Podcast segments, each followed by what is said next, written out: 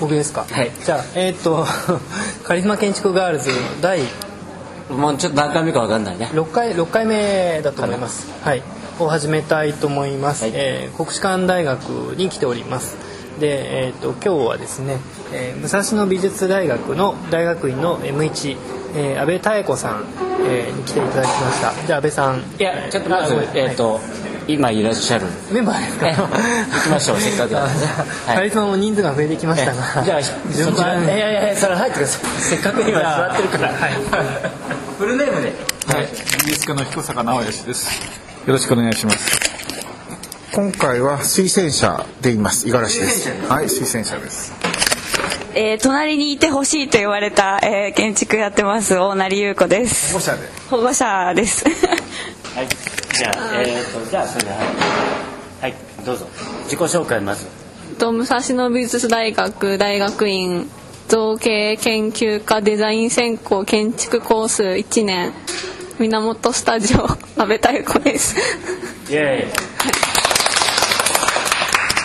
ーイ。でえっ、とカリスマ、えー建築ガールズ、えーということでえっ、とまあえっ、とまあいろんなちょっと噂というかですね、えーかなり優秀だというお話を聞いたんですけど、えーラジオの向こうの人に、えー、とどういうふうに優秀かというのを推薦人の五十嵐太郎さんにちょっとお話ししてもらいたいと思いますどれだけ優秀な 基本的には大変ユニークというか、あまり何に似ていないものを作ることなんですけど。あのね。うん、文化系ちょっと切れた女の子キャラみたいな あの感じなんだけど、えー、と去年、えー、と武蔵野美術大学の卒業設計の、えーまあ、ゲスト講評で僕と松田さんがたまたま行った時にですねで、まあ、あの100人ぐらいいますよね。100人ちょっとぐらいの中見てで僕は基本的に、えー、と個人賞っていうか、まあえー、と五十嵐賞。五十嵐賞。まあ学内では全然そういう評価ではなかったんだけど僕としてはもう彼女のはやっぱり圧倒的にすごいまああのまあ後で本人に説明してもらったらいいんですけど花穂喜一って江戸時代のあの目が見えなくなったあの、まあえー国文学者というか、まあ、あの辞書とか編纂した人がいるんですけど、まあ、その人をテーマに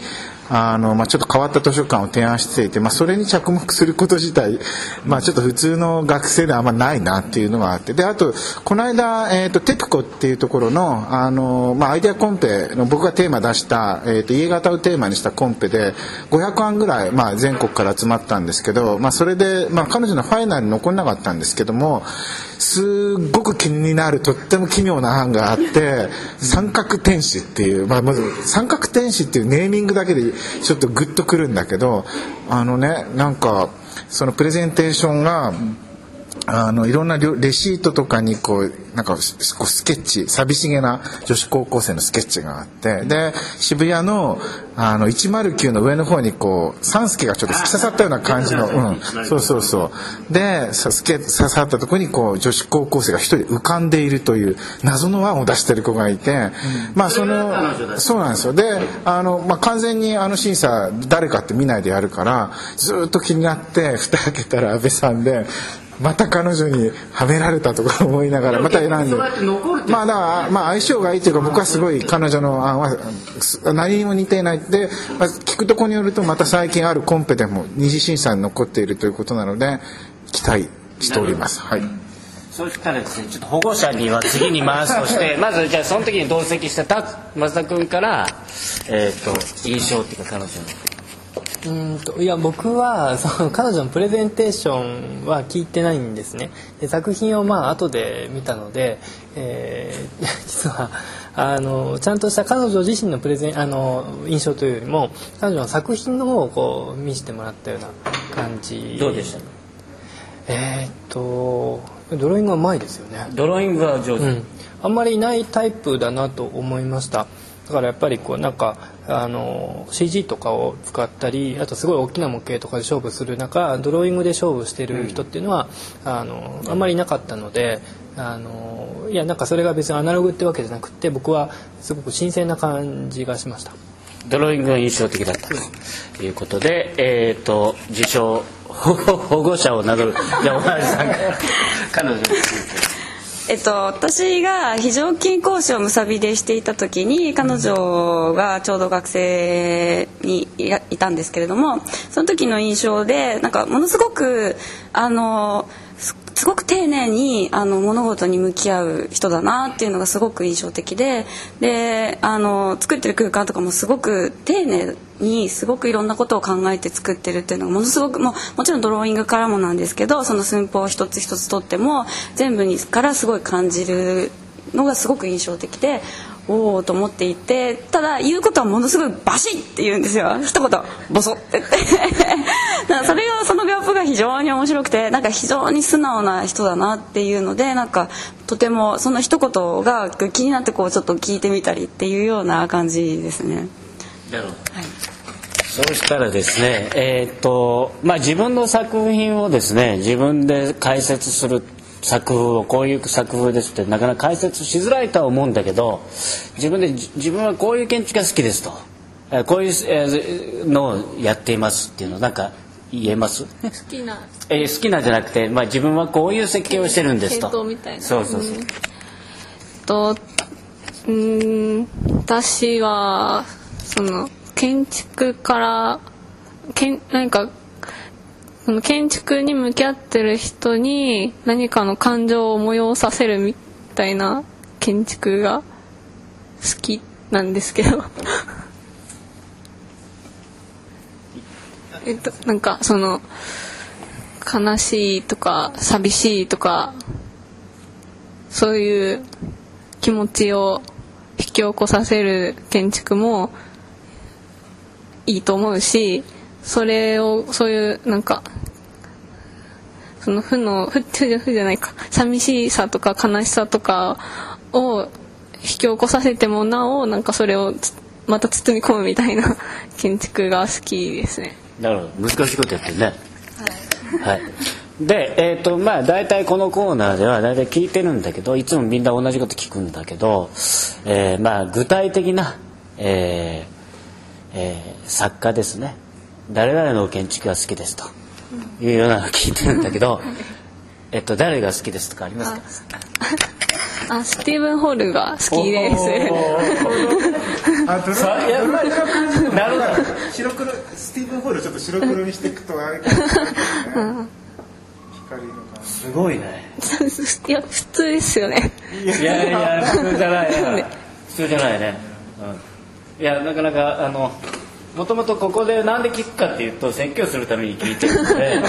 あのなかなか間違ってそうそうそう。説教できない。それは言うあのあのさんの住んでいたね森山邸とかあげると彼女が住んでたの？そうなん。あそっかそっか。そういうとこあげちゃうと説教の対象になっちゃうそうなんだ。でもすごいねスティーブン・ホールなんで結構軽くないよね。彼、あんまり。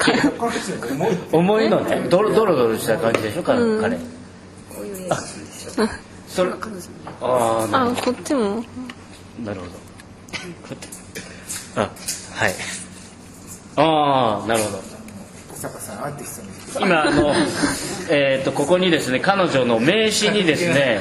えーと名刺をいただいてこれもしもし、えっとホームページ上ラジオのホームページ上にアップできれば あアップしますけどなんかね全部の名刺に違うドローイングがこのプリントアウトしてあるんです彼女。今美術家の本物のプロの美術家の 巨匠に見てもらってちょっと辛いと思うけど。辛い。あのそれはもうあの彦坂さんのブログにでまた判定してもらうとしてすごいね。今時こうなかなかこういう思いこどういうのね、うん。さっき言った三角天使のやつにねレシートに細々と書書いてあるからご500円あると大体カテゴリー分けできるのあー家型をこういう感じでやるとかって大体数パターンに分かれるんだけどどれにも似ていないという。すごいだからちょっと独特のドローイングだね。だから松田君がだからそこら辺が非常にこう印象に残ったってことだよねこのドローイングうまいですよね。うん上手。うん上手。そうか。あちょっと彦坂さん格付けが聞きかいやそれなかなかちょっとラジオ上じゃ難しいな。格付けっていうねあのドローイングがあのユニークって言った時どうもデジタル時代っていうのはそのドローイングが逆にこう有効性が高くてっていうのをね随分こう見つけてくるんですよね。でこの間あのあのベニスビエンナーレの建築の時のあれに、えー石上純也さんの見に行ったんだけど彼も膨大に壁にドローイング描いて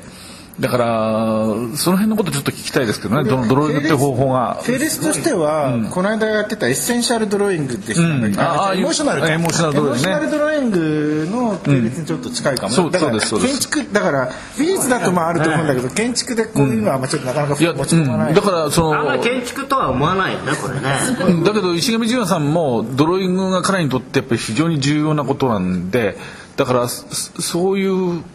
ことなのかなっていうかそのデジタルなああいう画像とデジタルな手法とドローイングっていうのはどういうふうに感じるもんですか？うん、その建築のためのドローイングとかではなくてなんかこういうのはその、まあ、泣いたり叫んだりする代わりに描いてるようなものなんでで多分その延長で私は建築もやっててだから同列で捉えてるので正直暗いよな。うん。そう。だからそういうとこがやっぱりなちょっと特徴的なんだということなんだと思うんだけど、その宣伝を兼ねてなんかこその二次審査だけ残ってるやつ3月に展示があるみたいな。そうです。その告知というか。えそれはえいいいいんですかね？あえっとえーっと新宿のグッチの4階で「ゴアンドアートアワード2009」っていうなんかコンペの展示があってそれの期間は？期間は3月6日から23日までです。で22日に表彰式があってあとオーディン、うんまああとグラン22日にグランプリ準グランプリが決まってであとオーディエンス賞があるんですけどそれは100円募金すると 投票できるっていう。はい。オーディエンス。なるほど了解ですえー、とじゃあ最後に、えーとまあ、今そのこういうう、まあ、えて展示があるんですかね。展示があるというう告知だったんですけども、まあ、今後の展開でこういうふうに来年はしてやるぞとかあ、まあ、今年か。今年はこうしてやるぞとか、えーなんかそう展望を最後に。あ今年はまあ修正にかけたいと 終終了制作にかけたいですね。それに向けてあはい。はいわかりました。えー、ということで、えっ、と、まあ、えっ、と、ちょっとできるかな、もしできたらちょっと、全部はできないと思うけど、彼女のこのメッシュの裏のドローイングなんかを、まあ、えーアップできたらアップしましょうかね。ということで、あの、今日はどうもありがとうございます。お疲れ様でした、皆さん。